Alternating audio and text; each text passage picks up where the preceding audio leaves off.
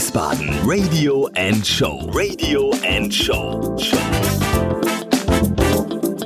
Von und mit Nico Lange. Der folgende Podcast wurde ermöglicht durch die Unterstützung des Campus Wiesbaden, dem zukünftigen Standort der Hochschule Fresenius und der Akademie für Mode und Design, die ab 2019 ihr Zuhause im ehemaligen Alten Gericht in der Moritzstraße haben werden. Viel Freude beim Zuhören. Wiesbaden Radio and Show. Radio and Show. Theater and Opera. Theater and Opera. Hallo liebe Wiesbadener, herzlich willkommen zu diesem außergewöhnlichen Podcast, der super aktuell ist, denn in dieser Woche am Donnerstag geht es los. Die Wiesbaden Biennale beginnt. Sicher habt ihr schon die Plakate gesehen, auf denen Bad News steht. Ihr habt gelesen, dass im Staatstheater jetzt ein Rewe aufmacht und dass es eine riesen Holzrampe hinten am Theater am Warmen Damm gibt, hat der eine oder andere von euch vielleicht auch schon mal gesehen. Aber was passiert da eigentlich genau? Und wo? Was ist diese Biennale? Wofür steht sie? Und vor allem, wo muss man unbedingt hingehen? Eins ist klar, elf Tage lang wird unsere Stadt im künstlerischen Ausnahmezustand sein. Ich habe die beiden Kuratoren Maria Magdalena Ludewig und Martin Hammer am Wochenende in der Küche ihres Büros getroffen und ihnen das entlockt, was man über die Biennale und das Programm wissen sollte. Viel Freude beim Zuhören und noch mehr Spaß beim Hingehen. Ja, hallo ihr beiden. Hallo. Hallo. Hallo Martin, hallo Maria. Schön, dass ihr noch Zeit habt. Nächste Woche geht es ja jetzt los. Ihr liegt in den letzten Zügen. Hier das Festivalbüro, der Club nimmt Gestalt an. Alle sind neugierig, manche sind aber noch unwissend, habe ich so ein bisschen das Gefühl, was uns da so in den elf Tagen der Biennale erwartet. Ihr habt ja im Prinzip zwei Epizentren, in denen das alles stattfindet. Das ist einmal rings um das Staatstheater und der andere Ort ist hier an der Schwalbacher Straße ähm, und ein bisschen was entlang der Wilhelmstraße, wenn man sich das Programm anguckt. Dazu gibt es, wenn man da durchblättert, immer wieder Begriffe, die ich finde verwirrend sind, aber natürlich total neugierig machen und so ein paar Fragezeichen über ein Köpfen entstehen lassen und ihr reaktiviert viele tote oder totgeglaubte Orte. Also fangen wir mal an. Wo ist das Hinterland? Und was passiert da? Weil es so das Erste, wenn man die Zeitung aufschlägt, äh, euer Programmheft, Hinterland. Ja, das Hinterland ist das Festivalzentrum und der Club. Das ist tatsächlich direkt an der Schwalbacher Straße, Ecke Fallbrunnenstraße. Dort kriegt man alle Informationen, die man irgendwie braucht. Das, der Infopoint ist da und vor allen Dingen gibt es da im Club jeden Tag ab 22 Uhr Party und kleine Live-Acts und DJ-Sets und so.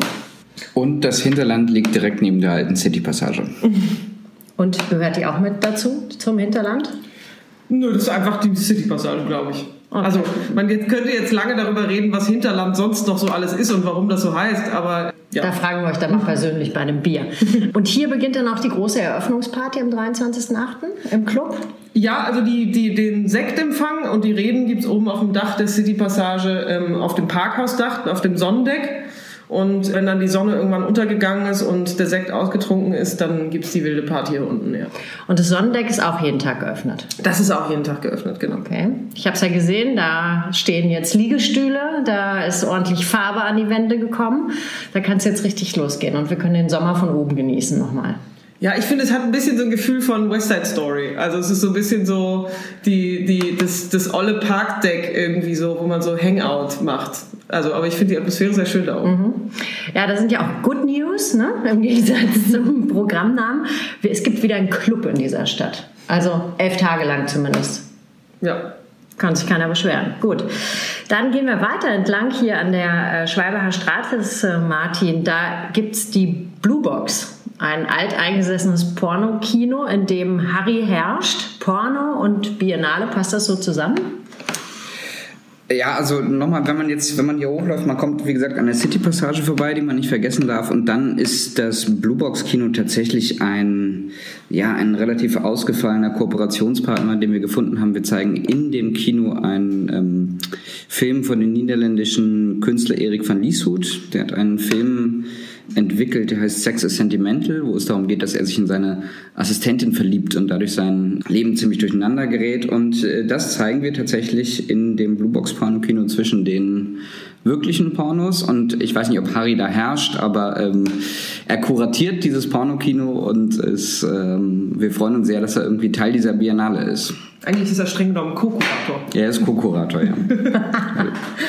Da muss man aber Eintritt zahlen. Da muss man Eintritt zahlen, das kostet pro Nase 10 Euro. Wenn man als Paar kommt, kommt man zu zweit für 10 Euro rein und natürlich kann jeder mit jedem ein Paar bilden. Das klingt Und schon. man kann auch so lange bleiben, wie man will. Ah, und alles durchgucken, was da ist. Alles durchgucken, was da ist, das Also komplette Flatrate. Programm. Das ist kein schlechter Preis, finde ich. Dann ist daneben ja die Wartburg. Die kennt jeder. Das ist über dem Wohnzimmer. Es ist ja auch ein Spielort des Staatstheaters. Und daraus wird während der Biennale das Migrantenstadel. Auch ein geiler Name. Da ist richtig was los. Jeden Tag ab 15 Uhr. Was passiert da? Ja, also da ähm, die Idee ist sozusagen, dass das Westend die Wartburg kapert, also postmigrantische, also ich sage mal postmigrantische Unterhaltungsmehrzweckhalle, also alles, was da reinpasst oder nicht passt oder da rein gehören könnte, wenn denn die Kultur, die auf der anderen Seite der Schwalbacher Straße sozusagen mal Einzug erhalten würde in diese ehrwürdige Halle. Es ist ja vor allen Dingen auch ein ehemaliger Vergnügungssaal, ein Tanzsaal und wir versuchen das sozusagen dieser äh, Funktion wieder zuzuführen. Das heißt, ab 15 Uhr gibt es immer Tee und Gebäck, Chai und Gösleme, ähm, also im Prinzip ein schöner Hangout. Ab 17 Uhr gibt es immer einen Film. Ab 19 Uhr gibt es immer die Parallelgesellschaften. Das sind ein rundes Tischgespräch quasi mit geladenen Gästen, wo man sich einfach mit an den Tisch setzt und quasi diskutiert zu so schönen Themen wie kanakisiert euch oder dergleichen. Das ganze Programm macht Tunay Önder, eine selbsternannte Gastarbeiterenkelin und die auch einen Blog betreibt, der Migrantenstadel heißt. Und wenn man da mal drauf guckt, dann äh, merkt man auch schon ein bisschen, dass ihre Texte gerne ein bisschen derber und politisch inkorrekter sind und das macht auch den großen Spaß aus. Und sie hat mit uns zusammen das Programm zusammengestellt und um 21 Uhr gibt's dann immer die Primetime. Da kommen dann solche Highlights wie Gillette Aische, die türkische Antwort auf Cindy aus Marzahn. Da gibt's aber auch tolle Konzerte von Ibo und S-Rap und am 1.9. gibt es eine großartige Boxkampf-Gala mit dem Golden Boxing Gym. Das ist äh, einer der erfolgreichsten Boxclubs Hessen. Die trainieren, da trainieren auch einige deutsche Meister und die machen eine Boxgala bei uns im, in der Wartburg. Und da braucht man auch Karten für. Man braucht nicht für alles Karten, also ab 15 Uhr tagsüber ist es sowieso freier Eintritt. Die Primetimes, also ab 21 Uhr, da braucht man manchmal Karten. Für fünf Veranstaltungen braucht man Karten, für die anderen kann man einfach kommen. Beim Boxclub ähm, braucht man auch Tickets, allerdings macht das der Boxclub selber. Insofern ist das nicht so mit Vorverkauf und so, sondern da kommt man dann einfach abends hin und wer zuerst kommt, mal zuerst. Vielleicht muss man sich einfach vorher die Parallelgesellschaft angucken, dann ist man ja schon drin. Gut, dann haben wir also an der Schwalbacher Straße, hier an der Ecke, das Festivalbüro, wo es alle Infos gibt, den Club in der ersten Etage. Dann haben wir das Sonnendeck auf dem Parkdeck des Parkhauses City Passage. Dann haben wir die Wartburg, wir haben die Blue Box und dann haben wir natürlich die City Passage. Ja, dieses Ding, tot geglaubt, äh, soll abgerissen werden. Ihr habt es nochmal gekapert. Was passiert da? Entschuldige, ich muss einmal zurückkommen. Wir haben nämlich eine Sache vergessen. Wir haben Le Truc auf dem Sonnendeck vergessen. Darauf wir, Ja, glaube ich, hinweisen. das Konzert. Wir haben ein Konzert auf dem Sonnendeck. Aber ich weiß gerade nicht aus dem Kopf, wann ist es? Äh, ich glaube 30.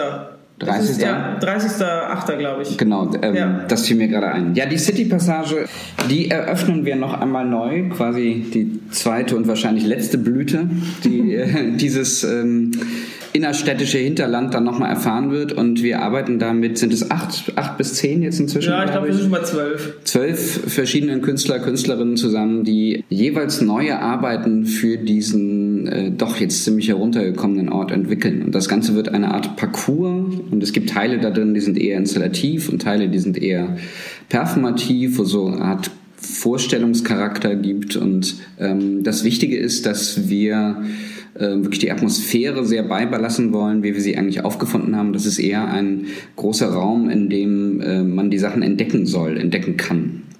Ihr lasst auch nicht immer so viele Leute rein, also man ist da schon so ein bisschen alleine auch, damit das so diese drückende Atmo auch. Ach, ich weiß gar nicht, ob Ankommen, drückend. oder? Also ich weiß gar nicht, ob drückend. Also ich finde, das hat natürlich auch ein, wie das immer so ist, wer sich noch an Berlin in den 90ern erinnert, wo irgendwie man jeden Laden haben konnte für drei Euro und äh, das war zwar alles ein bisschen runtergekommen, aber dafür hat es auch niemanden gestört, wenn man eine Wand gestrichen hat.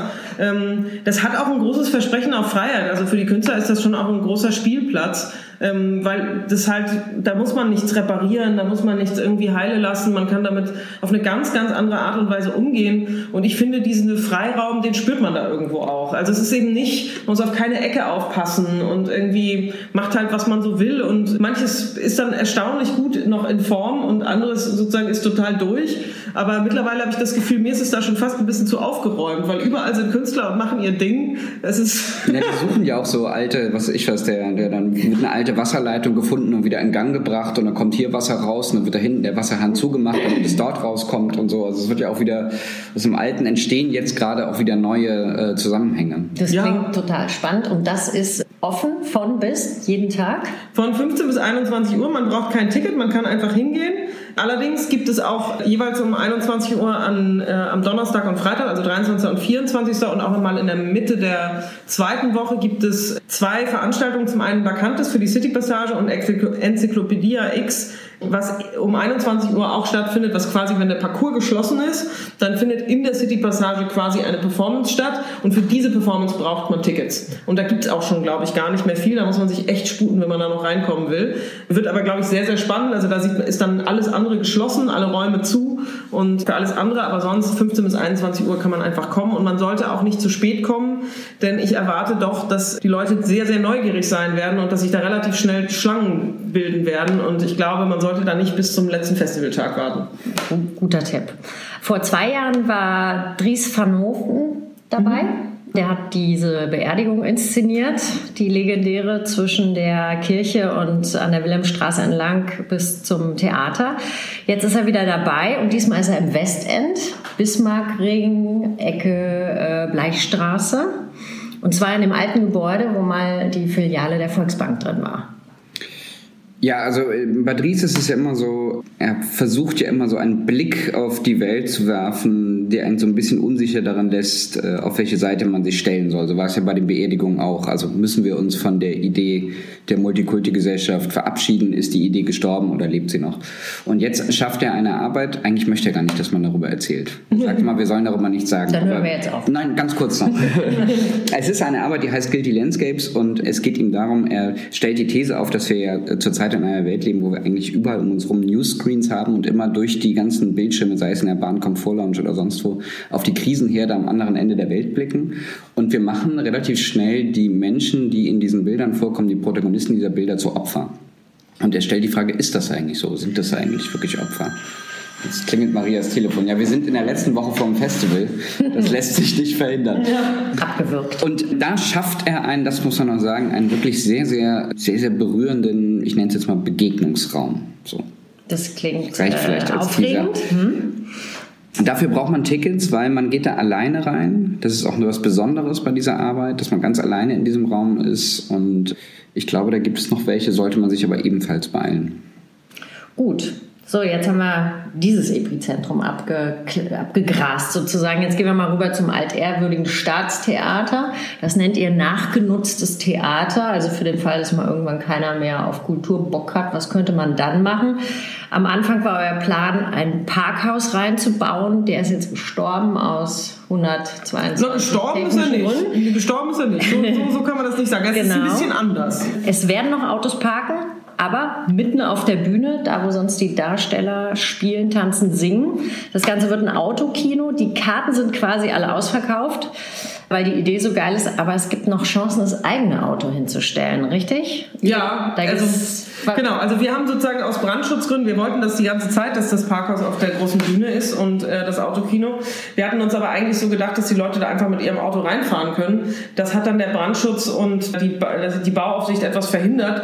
Deswegen müssen wir da jetzt ein bisschen tricksen und die Autos müssen präpariert werden, bevor sie da reinkommen. Also dürfen kein Benzin und keine funktionierende Batterie mehr haben. Und dadurch ist das relativ aufwendig und deswegen ähm, müssen die Autos dann da auch eine Weile bleiben. Das heißt sozusagen, man ist jetzt nicht mehr Spontanparker, sondern Dauerparker da drin. Aber man kann sich bewerben. Man kann sich Ihr bewerben, wir brauchen Autos. Als Dauerparker. Als Dauerparker kann man sich bewerben. Das ist also ein Dauerparker-Parkhaus. Genau, das ist ein ausschließliches Dauerparker-Parkhaus, nur für volljährige Autos. Also sozusagen Autos, die Baujahr 2000 oder älter sind, damit die Elektronik nicht so kompliziert ist. Und wenn man unser, das Auto zur Verfügung stellt für mindestens drei bis vier Tage, dann kriegt man zwei Tickets fürs Autokino noch gratis on top und man kriegt eine Wochenkarte des RMV. Und die Autos sind dann sozusagen die Sitze, die verfügbaren Sitze fürs Autokino. Was So. läuft im Autokino? Oh, da läuft, laufen die großen Klassiker des amerikanischen und europäischen Autorenkinos. Da läuft sowas wie Pretty Woman, Das große Fressen, ähm, Florida Project läuft da, The West Side Story, also Hundstage. Hundstage, genau, Ulrich Fassbinder. Seidel. Genau, und natürlich Lola von, Ulrich, äh, von, von Fassbinder, einer meiner ab, ausgesprochenen Lieblingsfilme. Ähm, in der auch das unter anderem fast schönste Auto der, der Autogeschichte vorkommt, finde ich. Nämlich das Auto, was auch natürlich das Mädchen Rosemarie hat, also der Mercedes SL, der, der, dieses, ja, es, es spielt da auch eine große Rolle. Und äh, apropos schönstes Auto, ihr habt auch schon so ein paar Schätzchen ja, wir haben schon ein paar Schätzchen. Ja. Und wer sehr Glück hat, sitzt im Rolls Royce. und futtert Popcorn. Nee, nee, das geht dann nicht. Also tatsächlich ist es so, dass jeder Autobesitzer darf die Regeln selbst festlegen, was in seinem Auto oder ihrem Auto geht. Und äh, wir sorgen dann dafür, dass sich die Leute da auch daran halten. Das heißt sozusagen, wenn man in der abgeranzten Golf-Variant Familienkutsche mit Kaugummiflecken und allem möglichen sitzt, dann ist es wahrscheinlich vollkommen okay, das Popcorn mitzunehmen. Wenn man allerdings im Rolls-Royce sitzt, dann ist keine Getränke, kein Essen und man kann froh sein, wenn man knutschen darf. Gut, und Pornos werden auch nicht gezeigt, ihr wisst schon warum. nee. Zugunsten der Autobesitzer. Dann, dass es ein Rewe gibt, das habt ihr letzte Woche ganz dick in der Presse auch gezeigt. Im Foyer, neobarockes Foyer, da wo sonst das Säckchen geschlürft wird in den Pausen und einem die Deckenfresken so ein bisschen auf den Kopf fallen. Täglich von 9 bis 21 Uhr kann man da jetzt shoppen gehen. Viele haben sich schon verabredet, weil sie es irgendwie ganz lustig finden, finde ich. Doch gut. Wie viele Artikel gibt es denn da so? Was haben die da so für ein... Boah, da du Rewe fragen. Keine Ahnung. Das Aber kann man schon haben, normal nee, einkaufen. kürzlich meinte einer von Rewe, dass sie wirklich äh, quasi ihr Standardsortiment anbieten. Es ist natürlich Ja. nicht so groß wie der Rewe im Liliencarré, aber ähm. Schon ein Vollversorger. ja. Ziemlich cool. also von Toilettenartikeln bis zu der Bioware. Und dann läuft oben im Hinterzimmer, Martin, hast du erzählt, läuft noch ein Filmchen. Da läuft noch ein Film, da läuft ähm, von Harun Forocki die Schöpfer der Einkaufswelt, ein Film von 2001 hatten wir jetzt gerade, ja, von 2001, wo er quasi den Architekten dieser großen Einkaufszentren so ein bisschen über die Schulter schaut. Sehr, sehr interessant. Los geht's am 23.08., das ist Donnerstag, um 17 Uhr. Da steht ganz fett ein Name, Santiago Sierra, und das Ganze findet in den Reisiger Anlagen statt. Man munkelt, es soll eine Mauer gebaut werden. Niemand hat die Absicht, da irgendwas zu bauen. Gut, dann lassen wir das mal so dahingestellt und schauen mal, was passiert. Das wären ja auch wirklich Bad News, aber zu guter Letzt macht uns mal wissend, warum heißt das ganze Ding eigentlich Bad News? Was steckt dahinter? Ja, das ist, glaube ich, der Versuch, irgendwie ein Gefühl in zwei Worte zu fassen, was für uns zumindest mittlerweile zur Normalität gehört, nämlich das, das was gestern noch undenkbar schien, ist heute schon normal. Also das Undenkbare ist dauernd präsent, irgendwie sei es, dass plötzlich irgendwie Brexit passiert oder dass Trump gewählt wird oder Dass das Theater jetzt ein Parkhaus ist. ja, all diese Dinge, die irgendwie so unvorstellbar scheinen, dass die doch sicher nie passieren können. Und es, also es ist für uns so ein bisschen der Ausdruck dieses Gefühls und vielleicht auch der Ausdruck von etwas, dass man zunehmend das Gefühl hat, dass dieser gesellschaftliche Konsens, dass wir uns eigentlich irgendwie darauf einigen können, was Bad News und was Good News sind, dass der irgendwie auch nicht mehr so ganz gilt, weil das, was ich vielleicht für Bad News halte, ist vielleicht für Herrn Gauland Good News und das ist einfach nicht mehr so klar. Gut, wir werden es also während der elf Tage irgendwie rausfinden. Die wirklichen Good News sind elf Tage lang Ausnahmezustand in Wiesbaden, tagsüber super viele Ausstellungen, Installationen, ganz viel kostenlos, chillen auf dem Sonnendeck, Partys, Konzerte, ab 22 Uhr immer dann hier im Club, DJs, ich finde, das ist irre. Wie stellt man es an, nicht zu verpassen? Urlaub nehmen. Auch. Und ihr habt eine Facebook-Seite, Ja. Biennale Wiesbaden, dann eine Internetseite, wie ist die? Wiesbaden-biennale.eu Mhm. Und Instagram. Instagram haben wir auch und also man findet uns auf allen Kanälen, aber ich bin auch großer Freund des Offline äh, einfach miteinander reden. Also diese, das, die, die Tür im Festivalzentrum hier im Hinterland ist immer auf und da wird man immer jemanden finden, der einem Mundpropaganda sagt, mäßig sagt, was man jetzt unbedingt nicht verpassen soll. Und ich finde, das gehört auch ein bisschen zum Festivalgefühl dazu, dass man sich so vom einen zum anderen treiben lässt und irgendwie rausfindet, was man denn sonst noch so alles verpassen könnte. Ja, geil. Die letzte Frage. Manch einer wird jetzt vielleicht hektisch, weil das hat sich alles super angehört. Für ein paar Sachen brauchen wir ja doch Karten. Das Programm ist so aufgebaut, dass alle weißen Veranstaltungen kostenlos sind. Für die schwarzen, da muss man Karten kaufen. Im ähm, Kalender, genau. In Im Kalender, Kalender, Kalender genau. der Zeitung, genau. die überall rumliegt. Ja. Und äh, wenn man eine Karte braucht, an den üblichen Stellen. So ist es. An der Theaterkasse, ähm, bei Karstadt, an der Touristeninformation und tatsächlich ab dem Festival auch hier im Infopoint. Bestens.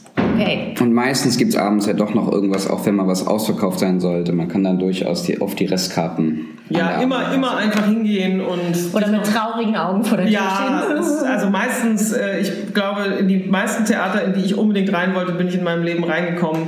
Muss einfach ein bisschen hartnäckig sein. Okay. Wie viele Künstler sind dabei? Boah, das haben wir nicht gezählt. Boah, keine Ahnung. Ich, also morgen koche ich irgendwie zumindest für alle die Künstler, die schon da sind und gerade in der City Passage arbeiten. Und das sind, glaube ich, gerade im Moment 40.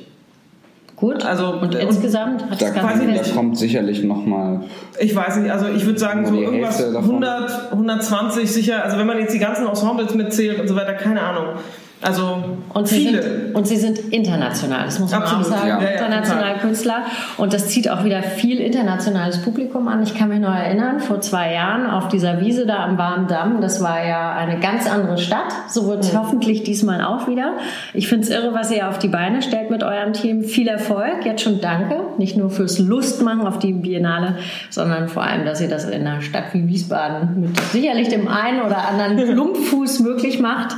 Viel Erfolg. Ich freue mich drauf und danke für eure Zeit. Danke. Dank. Danke. Das war Wiesbaden Radio and Show. Radio and Show. Theater and Opera. Theater and Opera.